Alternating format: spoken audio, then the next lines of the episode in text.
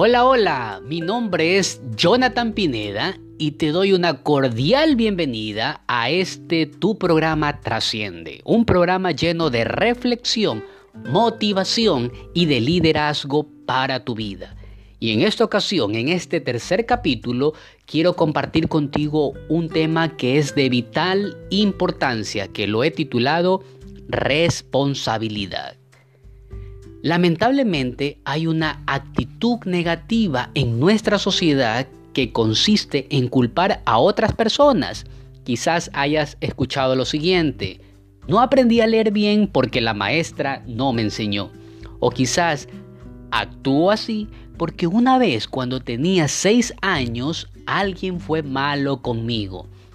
Recordemos siempre que debemos ser responsables en todo la responsabilidad es algo que va más allá de lo que esperan de nosotros. Responsabilidad es tomar la iniciativa y ayudar en todo lo posible. Un ejemplo, tu mamá pide que limpies tu habitación y vas enseguida. Cuando terminas, ves que ella aún está ocupada limpiando el resto de la casa. Tú pudieras salir a jugar con tus amigos o preferiblemente ayudarla en alguna de las tareas restantes. Además de que la responsabilidad es la actitud correcta, esto produce una cantidad significativa de beneficios. Serás un buen ejemplo con aquellos que te conocen. Impresionarás a aquellos que tienen autoridad sobre ti. Serás recompensado de seguro tendrás más confianza con tus padres. Obtendrás mejores notas en la escuela, colegio o en la universidad. Mucha gente, tanto adultos como jóvenes, se excusan a sí mismos exclamando, no es mi responsabilidad.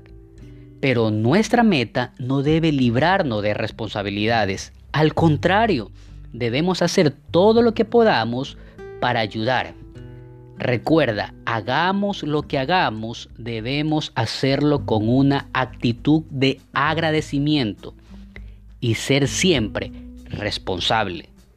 Es mejor que seas conocido por ser una persona de responsabilidad. Hace algunos años aprendí que ser responsable involucra poner en práctica todos los principios y valores que adquirí en casa. Por eso mi consejo para ti es, si eres inteligente, responsable, tu premio será tu sabiduría.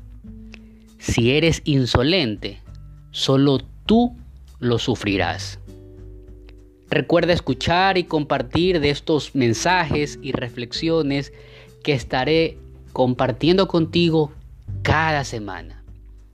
Deseo no te vaya bien sino excelente en tu diario vivir. Que Dios te bendiga. Hasta la próxima.